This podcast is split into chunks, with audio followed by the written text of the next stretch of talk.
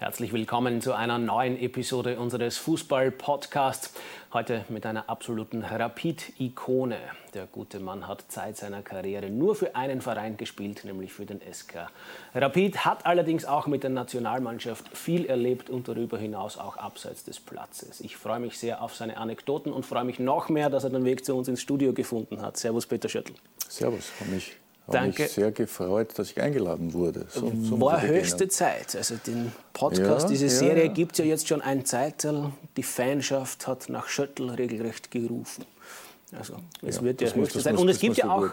einen durchaus aktuellen Aufhänger. Der gute Mann ist ja vor kurzem in das All-Star-Team der 90er der österreichischen Bundesliga gewählt worden. Dazu erstens Gratulation und zweitens Dankeschön. die Frage, wie viel bedeutet dir diese Nominierung? Ja, einerseits ist es schon, schon sehr lange her, aber andererseits äh, war das ganz sicher die Zeit, wo, ja, war der Höhepunkt meiner Karriere, die 90er Jahre, war auch die Zeit, wo es äh, ja, mit Rapid und auch mit der Nationalmannschaft äh, ja, sehr schöne Zeiten gegeben hat und, und etliche Erfolge zu feiern gegeben hat. Ich mag mit einer hypothetischen Frage beginnen. Denn das werfe ich dir jetzt einfach einmal an den Kopf. Wenn in deinem Leben alles nach Plan gelaufen wäre, dann würdest du jetzt womöglich nicht in deiner Funktion als ÖFB-Sportdirektor da sitzen. Gut, in der Funktion sitzt du jetzt eh nicht da, sondern als ehemaliger Kicker. Aber auch als solcher würdest du wahrscheinlich nicht hier sitzen. Du würdest vielleicht aber auch im medialen Rampenlicht stehen, aber dann wahrscheinlich eher in Zusammenhang mit der Causa Urteilsfindung im Prozess Grasser, oder? Naja, Nein, also du übertreibst. Also, wie gesagt, bei mir war es ja so, dass ich einfach immer gern Fußball gespielt habe und äh, dass ich das halt parallel zu meiner Schulzeit eben gemacht habe. Und äh, dann war für mich eigentlich klar, dass ich Just studieren will. Und äh, ja, aber die ganze Sache hat sich so entwickelt, dass je älter ich geworden bin, äh, ja, umso weiter ist es raufgegangen und auf einmal war ich im, im, im Kader der ersten Mannschaft von Rapid und habe dann auch Fuß fassen können und habe dann auch parallel begonnen zu studieren. Äh, habe das Studium aber dann nach, nach einigen, schon nach einigen Semestern, wo aber relativ wenig weitergegangen ist, dann beendet und habe mich voll auf die, auf die uh, fußballerische Karriere eben hingeschmissen. Verdient man eigentlich als Rapid-Kapitän mehr oder als Top-Jurist? Ich, ich bin kein Top-Jurist. Also ich glaube, in Zeiten wie diesen. keine Vergleichswerte. nein, keine Vergleichswerte. Aber in der Zeit, in der wir uns jetzt befinden, wo es ja gerade wirklich schwierig ist, äh, denke, dass das für Juristen eine sehr, sehr gute Zeit ist und die äh, richtig, richtig abcashen im Moment, weil ja sehr vieles juristisch geklärt wird in diesen Tagen. Gut, andere Baustelle, deine ist ja dann in meinem Fall Gott sei Dank der Fußball geworden. Deswegen habe ich ja allerhand Facetten über deine Person recherchiert, zum Beispiel den Umstand, dass du dein Meisterschaftsdebüt für den SK Rapid im Herbst 1986 gegeben hast. Und zwar beim 4 zu 1 Sieg gegen die Vienna. Und jetzt könnte man natürlich über die vier Tore reden, die Rapid erzielt hat. Aber ich formuliere die Frage trotzdem durchs Fenster sozusagen, weil das einzige Tor für die Vienna hat ein Mann geschossen, der jetzt auch keinen ganz schlechten Namen im internationalen Fußball hatte und immer noch hat. Genau, einerseits äh, hat jemand das Tor erzielt, der einen großen Namen hatte oder immer noch hat, nämlich Mario Kempes, der damals bei der Wiener gespielt hat. Andererseits äh, war mit Funke Feurer jemand im Tor, äh, den ich äh, ja, nicht nur nicht nur fachlich, also fußballerisch sehr schätze, sondern auch als Mensch sehr mag und mit dem ich natürlich in den verschiedensten Funktionen bei Rapid auch viel Zeit verbracht habe. Und das Besondere, warum das in Erinnerung geblieben ist, okay, Mario Kempes hat äh, Funke Tor, äh, gegen Tor geschossen. Ich bin in der Mauer gestanden, die der Funke gerade eingerichtet hat. Und während er es eingerichtet hat, hat ihm der Mario Kempes in den Ball reingeschossen. Und das, das ist was, was geblieben ist, was ich in Funke natürlich auch äh, ja, immer wieder mal, immer wieder mal vorhalten. Also damals wäre es ja noch üblich gewesen, dass man den Ball sperrt. Ja, in irgendeiner Art und Weise war der Funke noch nicht fertig, er hat geschossen, er war drinnen und, und das habe ich auf alle Fälle gemerkt. Soll vorkommen. Du bekamst es dann relativ bald einmal mit einem großen Namen zu tun, der dieser Tage auch Aktualität erfahren hat, auf tragische Weise, mhm. nämlich Otto Baric, der vor kurzem Jahr verstorben ist. Und ich glaube, das ist aber auch gestattet, dass man sich dieses Mannes auch in einer amüsanten Art und Weise erinnert. Und dazu mag ich gern den zweiten Herrn auf diesem Bild ins Gespräch bringen oder aufs Tapet bringen. Den Andi Herzog, der war ja damals gemeinsam mit dir, mit Andi Herauf, auch mit Peter Wurz, so der Redelsführer der jungen Garde. Und Herzog war auch schon einmal Hauptdarsteller dieser Podcast-Serie. und hat sich auf sehr amüsante Weise auf Otto Baric erinnert, weil er nämlich gesagt hat, der hat so ziemlich jeden einzelnen Spieler von uns zu sich geholt und zu jedem hat er gesagt, du bist der Beste von den Jungen, du bist der Beste. Kannst du ja, das bestätigen? Nein, nein, das stimmt. Also noch einmal natürlich, äh, ja, auch für mich natürlich äh, habe, habe ich etliche Gedanken an, an den äh, in dieser Woche verstorbenen Otto Baric. Über die Erfolge ist, ist, alles gesagt worden. Also er war extrem erfolgreich. Er, er war seiner Zeit in manchen äh, Bereichen ganz sicher auch voraus. Also er hat uns extrem gut auf, auf, den gegnerischen, auf die Gegner eingestellt. Er, äh, ja, er war sehr exakt, er war sehr detailverliebt und er hat natürlich mit seinem Charisma, was er gehabt hat, äh, ja, immer was zu erzählen gehabt, immer was zu sagen gehabt. Und das, was der Andi erzählt hat, äh, stimmt natürlich. Also er hat zu mir immer wieder mal gesagt, Schettel, er hat immer Schettel gesagt, Schettel, Sie werden spielen Samstag. Und dann habe ich mich gefreut und habe gesagt, aber nicht dieses Samstag. und das hat er ungefähr sieben, acht Mal äh, gesagt, ähm, dass er jedem Jungen halt gesagt hat, er ist der Beste von den Jungen. Das hat der Andi äh, seinerzeit schon erzählt. Und was halt bei mir auch immer war, also immer wenn du eingetauscht wurdest, und in seiner Zeit war er in erster Linie Ersatzspieler, hat er da immer so ein paar Watschen mitgegeben von der Seite. Und er war ja wesentlich kleiner als ich und da hat er halt immer so, so nach oben äh, geschlagen. Äh, ja, war einfach eine schöne Zeit und, und, und ich glaube, sowohl der Andi als auch ich und die anderen Jungen, die damals äh, in die erste Mannschaft gekommen sind, sind damals einfach in, einer, in eine tolle Rapidmannschaft gekommen, die im 85 im Europacup-Finale war und das war für uns schon was ganz was Großes, dass wir da dabei sein durften. Also die war ja, wie du richtig sagst, gespickt mit Stars, ja. von Krankel abwärts ja. und Weber abwärts. Wie schwierig war es da grundsätzlich für junge Kicker zu realisieren? Wir haben das Glück gehabt, äh, dass wir wirklich in einer Gruppe von vier, fünf, sechs Jungen, die jetzt zwar unterschiedlichen Jahrgang gehabt haben, raufgekommen sind. Also war der Robert Betzel noch ein bisschen älter, da war der, der, der Rotterbolde, da war der Franz Weber, da war weiß nicht, der Franz Blitzenetz und solche, die äh, dann auch mit, äh, irgendwann äh, mit raufgenommen wurden. Und das heißt, wir waren als Gruppen gar nicht so klein, wir waren sechs, sieben, acht und äh, ja, haben uns, haben uns glaube ich, ganz gut ganz gut positioniert. Mhm, da hinten wird mir schon der nächste Wegweiser in den Weg gerammt sozusagen. Es kam dann nämlich irgendwann Anfang der 90er die Ära von Hans Krankel als Cheftrainer beim SK Rapid. Und das war eine sehr unglückliche Ära, wenn man bedenkt, dass einige Spiele, nämlich einige entscheidende Spiele, wirklich sehr knapp verloren gegangen sind. Wie mental stabil bist du, wenn du an diese Zeit denkst? Bist du bereit, dass ich ein bisschen in deinen Wunden wühle und ja, diese Zeit an ein paar ja, ja. konkreten können, Spielen dingfest mache? Wir können, wir können gerne über verlorene Cupfinale reden. du weißt, was kommt. Aber mir gefällt dieses Bild so gut, weil äh, einerseits der, der, Hans auch noch äh, ja, rank, schlank und richtig jung war. Absolut. Und mit Didi Konstantini natürlich einen tollen tollen Menschen und, und, und äh, Experten als Co-Trainer hatte. Und, es gab und man sieht da, wir sind relativ, wir sind relativ, oder wir sind eigentlich nur, nur, nur junge Spieler, sehe ich mhm. da gerade. Also man sieht schon, da also bis auf den Karli Brauneder, da, da hat definitiv ein Umbruch schon stattgefunden. Und ja, es war die erste Station vom Hans als, als Trainer. Und äh, ja, war natürlich äh, durch die zwei verlorenen Cup-Finale schlussendlich leider sehr, sehr schade für uns, dass da kein Titel rausgeschaut hat. Aber er mit seinem, mit seinem Charisma, mit seiner Ausstrahlung war natürlich schon äh, ja, eine Persönlichkeit, zu der wir damals extrem aufgeschaut haben. So, kurz muss ich mich unbeliebt machen und muss diese beiden verlorenen Cup-Finale ja. natürlich auch noch beim Namen nennen. Alster Wehren 1990, Derby gegen die Wiener Austria. Führungstor durch Fjörthoff, ich glaube relativ spät in der 82. Minute. Und dann erzählt der Andi Ogris heute noch sehr suffisant. Dann haben wir gesehen, wie der Fjörthoff schon den Pokal geküsst hat. Und daraufhin sei bei den Austrianern eine Trotzreaktion ausgelöst worden. Und dann ganz dramatisch noch in der Nachspielzeit der Ausgleich und dann die 1 zu 3 Niederlage aus Rapid-Sicht in der Verlängerung. Wie sehr nagt das heute noch? Oder nur dann, wenn blöde also Journalisten damals, fragen? Damals war es extrem schwierig, extrem schlimm und äh, war natürlich vom, vom Jahren jetzt im Nachhinein eine Aktion. Äh, die er jetzt auch nicht mehr machen würde. Also mir, er war sich halt sehr sicher, er war sich halt sehr sicher, wir sind kurz davor. Nur, es, es, wie gesagt, es war dann ein Freistoß in der Nachspielzeit, wo dann, dann glaube ich, eh Andi Ogris zum 1-1 geschossen hat, aber da war Franz Wolfert schon bei uns im, im, im, im 16er mit dabei. Also es war definitiv die letzte Aktion der, der regulären Spielzeit und sie schaffen wirklich durch den Freistoß noch den Ausgleich. und, und gewinnen das dann äh, in der Verlängerung noch. Und das war mit Sicherheit eine der, der, Niederlagen und es hat leider auch einige schwere gegeben in einer langen Karriere.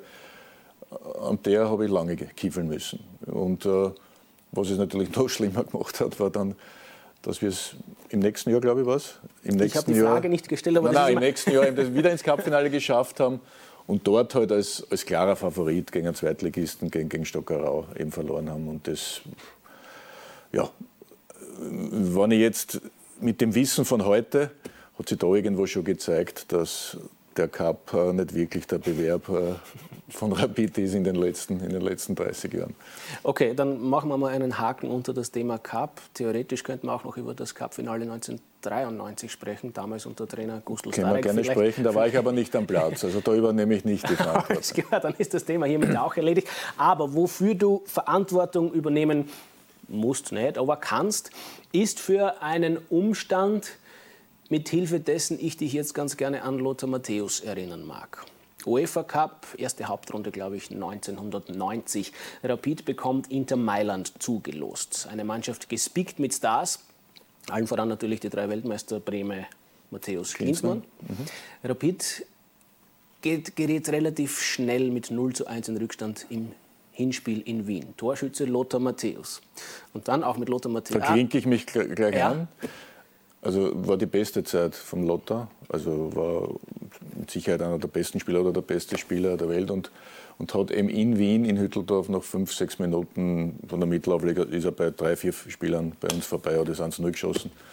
Und ja, äh, da mussten wir reagieren. Äh, Erzähl du. Da mussten wir reagieren. Und äh, ja, damals äh, war noch mehr möglich, sage ich einmal, an Körperkontakt, an, an Härte.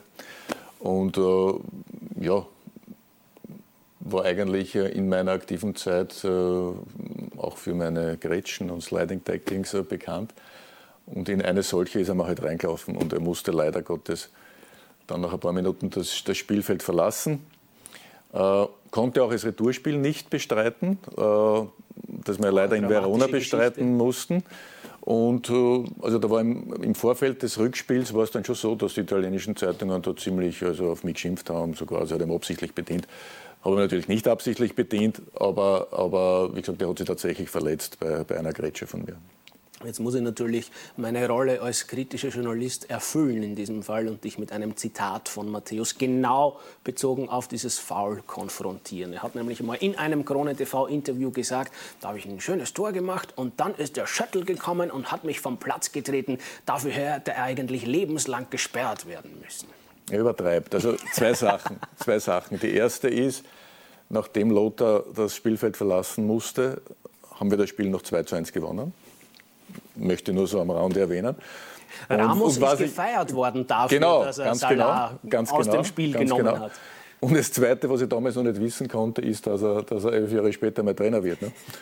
Und äh, mich eigentlich mit dem gleich begrüßt hat, wie er so die ersten paar Tage da war, haben wir uns gleich über das unterhalten. Also das hat er sich wirklich gemerkt. Also das, äh, ja, und die Zusammenarbeit dann mit, äh, mit Lothar, er Trainer, ich äh, damals Rapid-Kapitän, hat ja auch nicht lange funktioniert. Aber jetzt unabhängig davon, also wir sind dann auch ganz gut ausgekommen. Das alles geschah also noch in der Ära Krankel, die dann gefolgt wurde von der Ära Starek. Und sagen wir einmal, die Nachwehen des Übergangsprozesses von Krankel hin zu Starek, die haben sich ja dann noch weit in die Causa oder in die Ära Starek hineingezogen. Es gab ja da legendäre Telefonate, die da quotenträchtig ausgeschlachtet wurden via TV. Habt ihr als Spieler davon, also natürlich habt ihr es mitbekommen, aber hat das eine Auswirkung gehabt auf die Leistung oder war das Thema bei euch? Also auf die Leistung hat es ganz sicher keine Auswirkung gehabt. Ähm, man hat natürlich gewusst, dass sie die zwei Herren, der Hans und der, und der, und der Gustl Starek, nicht wirklich äh, ja, besonders nahe gestanden sind und, und zumindest damals äh, ja, auch wenig Achtung voreinander gehabt haben, das hat man bemerkt.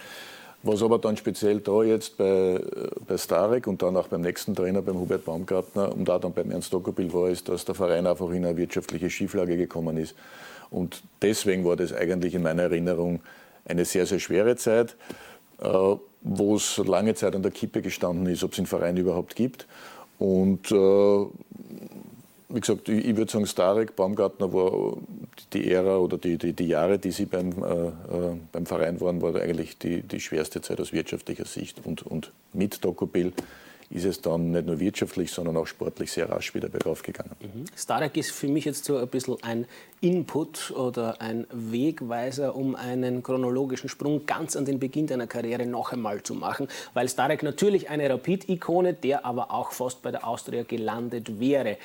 Angeblich ähnlich wie ein gewisser Peter Schöttl. Stimmt's, dass du ein Angebot von der Austria hattest?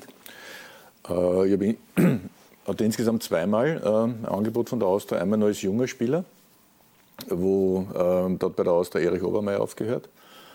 Und sie haben eben, äh, ja, damals hat man noch mit Libero gespielt und, und das war eigentlich das, wo, wo, wo ich geglaubt hätte, dass meine äh, Karriere hingehen wird. Und äh, es ernste Gespräche gegeben, aber war dann auch so, dass bei Rapid dann Herbert Weber weggegangen ist und, und Krankel Trainer wurde und, und dann Chinas Libero bei Rapid gespielt und ich im Mittelfeld gespielt. Also es war so eine Zeit. Äh, das ist einmal nichts geworden. Und dann das zweite Mal war es eh unter diesem Trainer, der mit mir oder wir miteinander komischerweise Probleme gehabt haben, es mir jetzt eigentlich leid tut weil wir uns sehr gut verstehen, vorher sehr gut verstanden haben, nachher auch wieder äh, ausgesprochen und uns gut verstanden haben. Und da war eben die Situation so, dass sich der Vertrag vom, vom Kustel Starek verlängert hätte, wenn wir in einen internationalen Bewerb äh, gekommen wären. Und da gab es eben auch nach Ende der Saison, also über die Meisterschaft haben wir es nicht geschafft. Ich habe dann im Frühjahr auch nicht mehr gespielt oder kaum mehr gespielt bei ihm. Und dann gab es das Cup-Finale noch nach äh, Ende der Meisterschaft. Und das war das gegen Wacker Innsbruck oder gegen Swarovski Tirol, damals wie es geheißen haben. Und das wurde verloren. Deswegen musste Starek gehen und ich durfte de facto bleiben. Und zu dieser Zeit war bei der Austria ein gewisser Josef Hickersberger Trainer, bei Admira gewiss äh, Didi Constantini Trainer. Und da gab es definitiv Vorgespräche. Also für den Fall, wenn Starek Trainer bleibt, hätte ich wahrscheinlich gehen müssen und dann wäre auch ein Wechsel zu Austria damals äh, möglich gewesen, sei es mit einem Tausch mit einem anderen Spieler oder in einer anderen Form. Dort wären die finanziellen Verhältnisse wahrscheinlich auch die stabileren gewesen. Ja, aber das, wie gesagt, äh, also jetzt, jetzt ohne, dass ich da jetzt irgendwie äh, äh, was, was sagen will, aber, aber, aber, Geld war jetzt nie das, das Hauptthema. Ich habe gut verdient im, im, Rahmen der Möglichkeiten bei Rapid, ich hätte bei der Austria vielleicht mehr verdient, vielleicht nicht. Aber das, das war jetzt kein Kriterium. Das Kriterium war, dass ich einfach äh, da in einem sehr guten Fußballalter war und natürlich spielen wollte. Und, und wenn, wenn ich äh, bei meinem Verein, bei Rapid, äh, wenn ich da die Möglichkeit nicht gehabt hätte, hätte, ja, hätte ich mir ganz sicher ernsthaft überlegt, auch, dass ich, dass ich weggehe. Also nach Starek kam, wie gesagt, für ein Jahr Hubert Baumgartner und danach, und dann wird es jetzt viel erfreulicher in deiner Karriere, nehme ich mal an, dein Schmunzeln verrät es schon, Ernst Dokopil. Und mit ihm, so ist jetzt zumindest die gängige Geschichtsschreibung, ging es auf einmal besser. Und das, obwohl Gerüchten zufolge Spielerbesprechungen ungefähr so ausgeschaut haben unter Dokopil. Angeblich hätte er vor versammelter Mannschaft nicht viel mehr gesagt als haut euch eine und schaut das Queens. Also da tut man ihm, so? da tut man ihm Unrecht. Ähnliche Geschichten höre ich auch über, ja, über Osim und, und über richtige Top-Trainer. Also da ist sicher, sicher vieles ein bisschen überzeichnet. Aber, ähm, und jetzt bin ich auch schon ein Alter, jetzt habe ich auch schon meine Erfahrungen als Trainer hinter mir. Und jetzt im Nachhinein äh, betrachtet muss ich schon sagen, dass, dass der Ernst einerseits eine, eine enorme Fähigkeit gehabt hat, äh, eine Mannschaft zusammenzustellen, die funktioniert. Andererseits auch, äh, wie er das von außen gecoacht hat, wie er, wie er moderiert hat, was er zugelassen hat. Das war schon richtig gut. Und er hat einfach es geschafft, ja, uns Ruhe, Sicherheit zu vermitteln. Und wenn man sich jetzt den Kader anschaut, den wir dann eigentlich sehr rasch beisammen hatten, äh, war es definitiv so, dass es einerseits wirtschaftlich wieder besser ging, klar. Und da sind schon richtige Typen in dieser Mannschaft mit, mit viel Qualität und, und äh, ja, also da, da hatten wir wirklich Top-Spieler, aber auch Spieler, die sich in der Zeit unter Ernst zum Topspieler entwickelt haben. Weil wenn ich daran denke, wie, wie, wie das erste Mal Carsten Janker beim Training bei uns war, äh, war das nicht absehbar, dass der ein Jahr später bei den Bayern spielt. Du Diplomat. Also, ja, nein, also war nicht absehbar, dass der für uns eine wichtige Rolle spielen kann, schon gar nicht, dass der dann diese große Karriere dann weitermacht.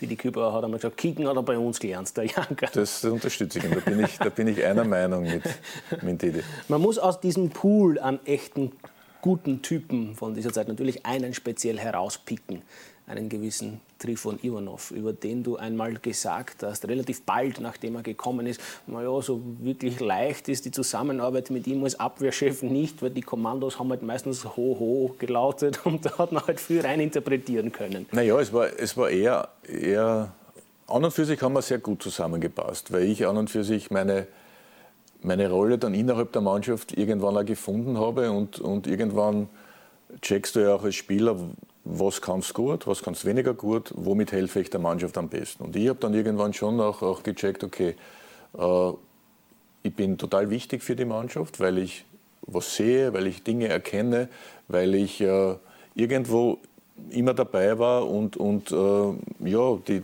die Mitspieler auch in ihren Stärken unterstützt habe. Und der Trifon war ein extrem guter Spieler, ein extrem fauler Trainierer. Und lustig waren halt dann die Geschichten, wenn keiner war für uns, er ist halt ewig nicht mehr zurückgekommen. Er hat dann gehofft, es wird bald wieder ein Corner sein. Und, und das sind halt so Dinge, was ja heute, wo, du, wo du heute denkst, das, das, das gibt es ja nicht. Aber er hat dann von vorn gewunken und gesagt, na macht es, er bleibt gleich vorn. Und, und, und hat halt viele Dinge einfach selber entschieden. Andererseits habe ich selten so einen guten Verteidiger gesehen im 1 gegen 1 in, der, in, den, ersten, in den ersten Schritten, in den ersten, äh, also die, die, die Grundgeschwindigkeit, die ersten Meter. Was für Auge der gehabt hat.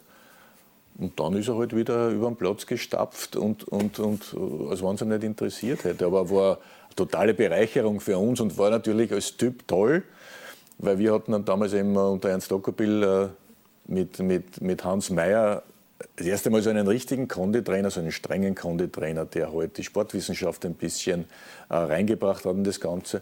Und der war halt sehr exakt. Und um sieben laufen wir dorthin und um zehn machen wir das Training und dann schaut es auf die Pulswerte.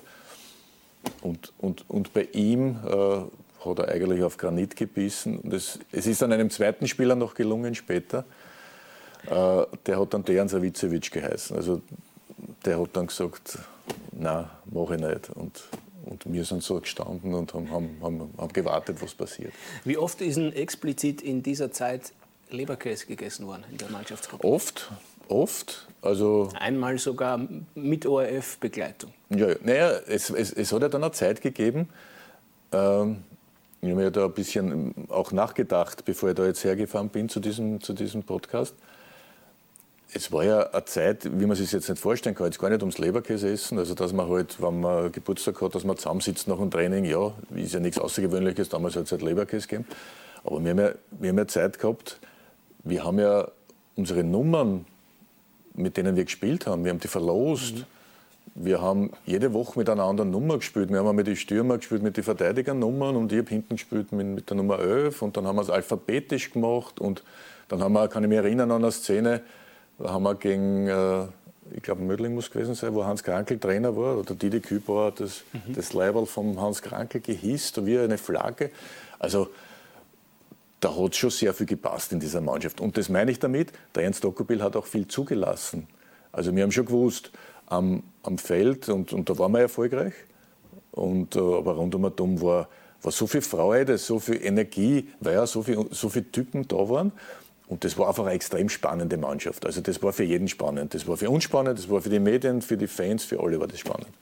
Dann kommen wir, wenn es recht ist, jetzt zu einem Themenkomplex, über den man wahrscheinlich eine eigene Podcast-Episode gestalten könnte. Nämlich die Saison 95-96 des SK Rapid. Da ist ja wirklich viel passiert. Unter anderem eine unglaubliche Europacup-Saison, in der man, welches Spiel war das, Peter?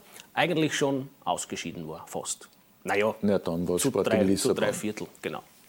Ja, also war also war, 0 zu 2 Niederlage im Hinspiel, damit das kurz genau. erklärt ist, und dann ein unglaublicher Krieg ja, aber, aber, aber ich glaube, da muss man wirklich, die Zeit muss man jetzt haben, dass man sich die ganze Saison überlegt. Also das hat dann im, im Europacup-Finale geendet. Äh, hätte aber definitiv auch in der ersten Runde schon vorbei sein können. Petrolul gegen Petrolil Ploiești, eine, eine Mannschaft äh, aus Rumänien, die uns speziell in Rumänien an die Wand gespielt hat. Äh, Michi Kansel, äh, glaube ich, alleine ist es zu verdanken, dass wir die erste Runde geschafft haben. Zweite Runde war dann Sporting Lissabon mit dem, mit dem, äh, mit dem ersten Spiel in Lissabon, wo wir völlig chancenlos waren, 2-0 verloren haben. Und ja, dann im Rückspiel haben wir relativ schnell 1 0 geführt. Gegner war trotzdem zumindest auf Augenhöhe. Die die Kübauer 1 zu 0 Ja, tolles Tor. Und dann waren wir schon wieder in der Nachspielzeit. Dann hat es einmal einen Ausschluss gegeben für Sporting Lissabon und dann in der Nachspielzeit das 2-0 für uns. Und wir haben Verlängerung gehabt im eigenen Stadion und einen mehr gegen einen Gegner, der eigentlich, äh, ja, wenn man beide Spiele anschaut, klar besser war. Aber wir als, als, als, als Truppe einfach so einen Spirit und Geist gehabt haben, dass wir daran geglaubt haben, dass das möglich ist. Und das ist wirklich gelungen. Und ja, wir haben dann 4 gewonnen gegen, gegen, gegen Sporting Lissabon. Sind dann im, im Frühjahr noch dabei gewesen, haben dann in, gegen Dynamo, Dynamo Moskau, Moskau, glaube ich, Dynamo Moskau, verwechselt die Moskauer Mannschaft nicht mehr, äh, zweimal gewonnen relativ souverän. Ja, und haben dann im Semifinale, dann waren wir schon im Semifinale, gegen Feyenoord Rotterdam gespielt, wo, wo der Trainer, glaube ich, es war Ari Hahn sogar, mhm. uns einmal, einmal beobachten gegangen ist ähm, und in der Halbzeit heimgefahren ist, ja, weil er alles gesehen hat. Also, gesehen. also die kennen gar nichts und kein Problem für uns. Und haben dann wieder in Rotterdam ja, ein Unentschieden erreicht, ein mehr wie glückliches Unentschieden, wirklich wieder Abwehrschlacht, äh, fliegende Menschen, ja, und, und wieder Michi Kansel wirklich gut. Also ohne den wäre es wirklich in der Zeit gar nicht gegangen. Und haben dann im Rückspieler äh, wahrscheinlich die beste Halbzeit gespielt, äh, die, die, die, mir in Erinnerung geblieben ist, wo wir in der Pause dann 3 geführt haben gegen, gegen Feyenoord Rotterdam mit wunderbaren Toren, vor vollem Haus, das kann man sich heute gar nicht mehr vorstellen nach, dem, nach diesem Jahr. Also was da, was da an Leidenschaft und Emotion los ist, äh, wenn, wenn das Stadion voll ist, wenn du solche, so einen Erfolg hast, ist ja nicht zu vergleichen mit der jetzigen Zeit. Und darum ist ja das jetzt so schade, weil äh, speziell unsere Europacup-Starter ja heuer so viele tolle Gegner gehabt hätten, egal ob daheim oder auswärts, Manchester United, Tottenham und, und, und solche Kapazunder und das ohne Zuschauer ist, ist ja, fehlt halt einfach etwas. Ja, und wie gesagt, dann sind wir da drüber gekommen. Holländer äh, ja ein bisschen auch für ihre Arroganz bestraft. Und dann war es äh, Europacup-Finale dann gegen Paris Saint-Germain. Und dann? Hat der Schienbeindeckel der Nation genau. was getan, Peter Schüttel? Wie viele schlaflose Nächte bereitet dir der Name Ngoti? Überhaupt nicht. Überhaupt nicht. Also da eher wahrscheinlich was, nämlich an ich glaub, der, der Linke, der, oder? Was der, der Linke? Linke? Okay der Schienbeindeckel hat, hat leider den Freistoß von Gotti dann äh, abgefälscht. Wir haben 1 verloren. Und trotz, trotzdem wir verloren haben, ist es in meiner Erinnerung ein ganz, ganz ein tolles Erlebnis gewesen, weil eben so viele Rapid-Fans dort waren, weil ja, so ein Zusammengehörigkeitsgefühl da war. Wir wollten das unbedingt machen, wir haben es nicht erreicht. Wir haben ja, gemeinsam alles gegeben, wir haben dann gemeinsam auch getrauert und äh, war einfach schade, dass, dass, äh, dass wir dieses Spiel nicht gewinnen konnten. Es folgte aber dann doch noch ein versöhnlicher Saisonabschluss mit dem Meistertitel und es folgte dann die Qualifikation für die Champions League. Mhm. Und dort bekam es Peter Schöttl mit richtig prominenten Gegenspielern zu tun, von Cantona abwärts, zum Beispiel bei Manchester United. Zwei Punkte in der Gruppenphase haben herausgeschaut. War mehr nicht drinnen oder hätte man das eine oder andere Pünktchen dann vielleicht gegen Manchester und Juventus doch noch mehr herauskratzen können? Also wir, wir, sind in eine Gruppe gekommen mit Manchester United, mit Juventus Turin und mit, mit äh, Fenerbahce Istanbul. Und äh, wir haben im Heimspiel einen Punkt gegen Juventus gemacht. Also das ist äh, schwer in Ordnung. Wir haben auswärts äh, die beiden Spiele verloren, einmal 5-0 gegen Juve und 2-0 gegen Manchester, wo jetzt nicht nur Cantona war, sondern da war Beckham und da war Scholes und Schmeichel im Tor. Also eine große Mannschaft, tolle Mannschaft. Aber definitiv das Heimspiel gegen äh, Fenerbahce äh, wäre zum Gewinnen gewesen. Und auch auswärts müssen wir nicht verlieren. Also gegen Fenerbahce hätten wir definitiv mehr Punkte machen müssen oder hätten wir sollen. Gegen die anderen zwar, ja, die waren schon weit weg von uns. Mhm. Auch in der Saison 1997 hat sich Europacup technisch einiges getan im Leben des Peter Schöttl oder in der Karriere des Peter Schöttl. Er hat dort nämlich ein großartiges Tor erzielt. Mit links, glaube ich sogar. Über das übrigens Harald Czerny, Hauptdarsteller in der letzten Podcast-Episode gesagt hat, naja, so viel, also sinngemäß hat er gesagt, so viel Tor hätte er nicht gemacht, das eine hätte er sich jetzt auch noch aufheben können, der Herr Schöttl. Das hätte er nicht unbedingt gegen 1860 schießen müssen. Ja, war, Verstehst du ihn? War, ich verstehe, ich verstehe ihn, habe mit Harry oft und gerne im Nationalteam zusammengespielt. Na, das ist, äh, wie gesagt, das, das war ja aus, aus 20 Meter links halb, Halbwolle geschossen. Ja, aber richtig, richtig, so, als wäre das nein, nein, ich bin ja noch nicht gewesen. fertig. Nein, nein, eben, eben, genau deswegen. Also ein richtig schönes Tor. Und wenn man sich das Video anschaut, und ich habe eigentlich gerechnet, dass du das Video des Tors jetzt einspielst. Schlecht recherchiert, ja. die, erste, die erste Rüge für ja, mangelnde Recherche. Ja. Na, auf alle Fälle, der Jubel war für alle so zeitversetzt. Da ist jedem so vorgekommen, es kann jetzt nicht sein, der ist jetzt da Tor und überhaupt so eins. Also das war sowohl bei den Zuschauern, die ein bisschen braucht haben, aber auch wir am Feld. Und dann war natürlich der Jubel wirklich groß und, und, und äh, ja, war, war, das war wirklich, sieht man, das war ein wunderschöner Moment. Und äh, ja, wir haben das Heimspiel 3 gewonnen und sind dann auswärts aufgestiegen. Wieder schwer unter Druck wieder, geraten. wieder mit einer Abwehrschlacht, wo ich wieder nicht gespielt habe. Äh, ja, schwer unter Druck gewesen und haben aber 1860 rausgeschmissen. Ja. Thomas Zingler damals, der nicht Goldtorschütze, genau. aber der Schütze des genau. entscheidenden Tors dann zum Stimmt. 1 zu ja. 2. Und da glaube ich, einhergegangen mit diesem Spiel ist auch die Fehde zwischen Dokopil und Stöger gegangen, weil der ausgewechselt wurde. Ich glaube, das war dann. Das weiß ich nicht mehr. Das glaube ich war dann. Das sagen alle Diplomaten, die sie nicht in, nein, nein, in also, heikle Angelegenheiten dass es, ein, Dass es eine Fehde worden. gegeben hat, bestreite ich nicht, aber dass das nach diesem Spiel war, das weiß ich nicht mehr. Wie viele Tore hast du insgesamt geschossen? Ich glaube es zu wissen. Darf ich einen Tipp abgeben? Ja. Bundesliga-Tore, glaube ich, vier. Vier und zwei im Europacup. Okay, und davon eines im Derby jedenfalls. Zwei im Derby. Ich habe 50 Prozent meiner Tore gegen die Austria erzielt. Also so klingt es wesentlich besser tolle eigentlich. Ne? Derby-Quote. Ne? Ja. ja. wunderbar. Ich mag dich noch auf einen Umstand oder auf eine Facette deiner Karriere ansprechen, nämlich auf die Wiener Stadthalle. Peter Schöttl hat ja insgesamt fünfmal das Turnier gewonnen und war dort immer einer, das ist jetzt ein bisschen schleimig, aber ich glaube, jetzt darf man es im Nachhinein eh sagen, ist eh schon verjährt, war eigentlich immer einer der herausragenden Spieler und Techniker. Und bist auch mehrmals in die engere Auswahl bei der Wahl zum besten Spieler des Turniers sogar gekommen. Ja, das war etwas, was man, was man mir nicht so zugetraut hat. Äh, ich habe wahnsinnig gerne in der Halle gespielt. Also ich habe immer, sieht man ja, immer wenig Gewicht gehabt, obwohl ich immer groß war. Also ich habe mich ganz gut bewegen können am Hallenboden. Und äh, ja, technisch war ich auch recht gut und, und ich habe mich immer wahnsinnig gefreut auf dieses Turnier. Und ich bin natürlich auch geprägt worden oder äh, als Wiener natürlich auch äh, aufgewachsen worden mit diesem Turnier. Und speziell muss man auch sagen mit, mit, mit der Mannschaft rund um Herbert Prohaska, wie, wie die Hallenfußball zelebriert hat, wie die Austria da wirklich äh, ja, Anfang 80er Jahre gespielt hat. Das war, das war toll und das war einfach inspirierend. Und, und irgendwann ist dieses Turnier halt abgeschafft worden aufgrund der Belastung. Und äh, also in meinem Hinterkopf ist, Hinterkopf ist es eine, wunderschöne Erinnerung. Also können Sie die, die jungen Spieler jetzt auch nicht vorstellen, wenn da 10.000, 11.000 Spieler äh, in der Halle, äh, Zuschauer in der Halle zusammenkommen.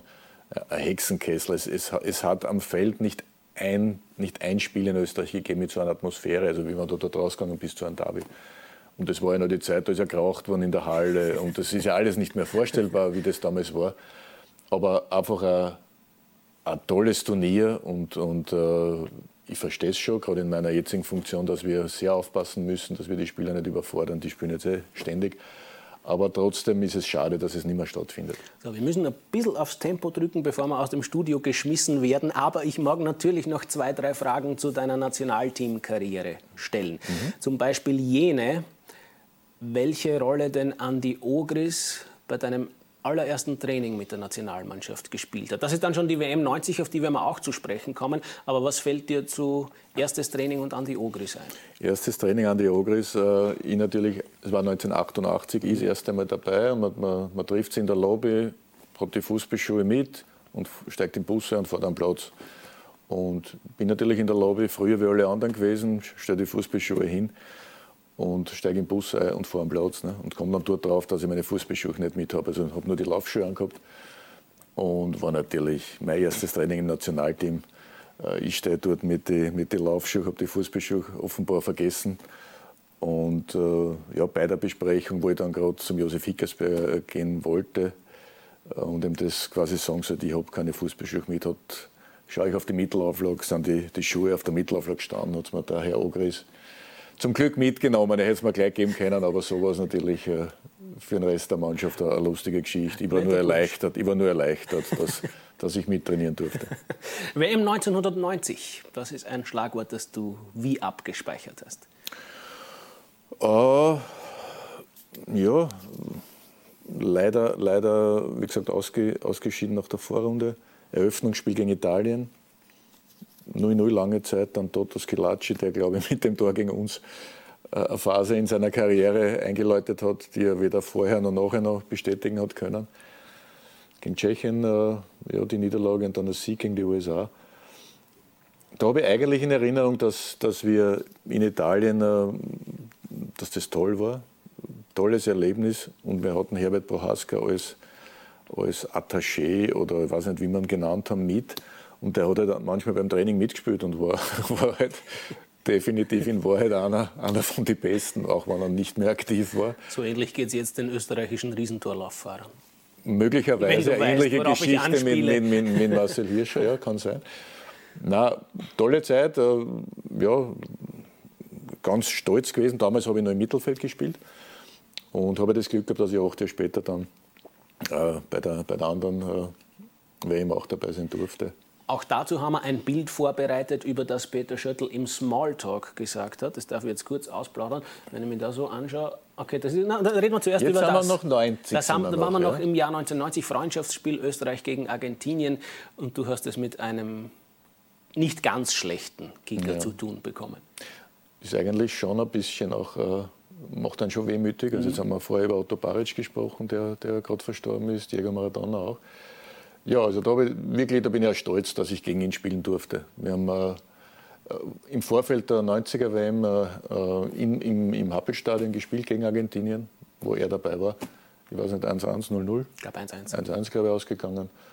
Ja, also tolle Geschichte. Manfred Schack, Peter Adner zu dritt waren wir rund um ihn und haben, haben versucht, seine, seine Kreise einzuengen. Und es ist uns an dem Tag auch gelungen, muss man auch sagen. Du musstest ja aufwärmen, weil du durchgespielt hast. Aber ich habe auch mit ein paar Ersatzspielern gesprochen. Ich glaube, Michi Konzel ist eingewechselt ja. worden. Der hat gesagt, ich habe genug Zeit gehabt, dass ich mir das Aufwärmprogramm vom Herrn Diego zu Gemüte führe. Ja, jonglieren, jonglieren und, und dann noch zwei Minuten weiter jonglieren. Also er hat keinen schnellen Schritt gemacht. Er hat einen Ball alleine gehabt, die anderen haben aufgegangen normal. Er hat ja, hat Spaß gemacht. Was hat die Kronenzeitung über dieses Spiel ich glaub, damals auf dich ich, bezogen geschrieben? Nein, ich bin, bin in der Krone-Bewertung damals gut weggekommen. War nicht selbstverständlich. Also wenn die Krone-Bewertung anders ausgefallen wäre, wärst du heute der Einladung nicht gefolgt? Nein, nein, nein. Also das ist, das ist äh, so lange her und damit habe ich ja kein Problem. Na, schönes Erlebnis. Bin ich stolz darauf, dass ich gegen ihn gespielt habe. Letztes Stichwort, letzter Themenkomplex und dann lasse ich dich eh in Ruhe versprochen. Jetzt Weltmeisterschaft 1998 und über dieses Bild hat der Herr Schöttl gesagt, ein bisschen schaue ich aus wie der Novak Djokovic. Ja, das Stimmt. Ist, mir, ist mir jetzt erst aufgefallen. Ja. Stimmt. Wen, müsste, wen, hast du da das müsste Del zärtlich sein. berührt? Alessandro, ich hoffe, dass ich nichts Falsches sage. Aber wird hinkommen. Aber auch wieder, also wie gesagt, gegen die ganz Großen haben wir schon zu zweit und zu dritt attackiert. Aber äh, de, dein unschuldiger Blick ist auch interessant. Der stirbt da halb und Peter Schöttl weiß von nichts. Na, das ne? finde ich gar nicht so unschuldig. Normal, also da weiß ich schon, dass ich ihn getroffen habe. also da kenne ich meine Gesichtszüge schon sehr gut. Na, wie gesagt, ähnlich eigentlich wie die 90er WM äh, ist auch etwas, worauf ich sehr stolz bin, dass ich bei zwei Weltmeisterschaften gespielt habe. Äh, auch leider die Vorrunde nicht, nicht geschafft. Also das war ja beispielsweise auch, wir haben erste, erste Runde gegen Kamerun gespielt, erstes Spiel gegen Kamerun. Und ich habe gegen meinen direkten Gegenspieler gespielt, gegen den Stürmer von Kamerun. Und das war der Semi Bur, der in der Rapid-Kabine neben mir gesessen ist zu der Zeit. Also das sind auch so Geschichten, die, die, die eher ungewöhnlich sind. Und haben wir im 1-1 gespielt, späte Tore erzielt. 1-1 gegen Kamerun in der Nachspielzeit, 1-1 gegen Chile in der Nachspielzeit. Also da galt es äh, gegen Salas und Samarano zu spielen. Und dann eben das, das, das letzte Spiel gegen Italien, was wir dann knapp verloren haben und dann mussten wir wieder heimfahren. So viel, also ein wirklich kurzer Streifzug durch deine Spielerkarriere verhältnismäßig gesehen. Das war man noch gar nicht bei der Trainer- oder bei der Managerkarriere. Über die gibt es wahrscheinlich auch etliche Geschichten zu erzählen.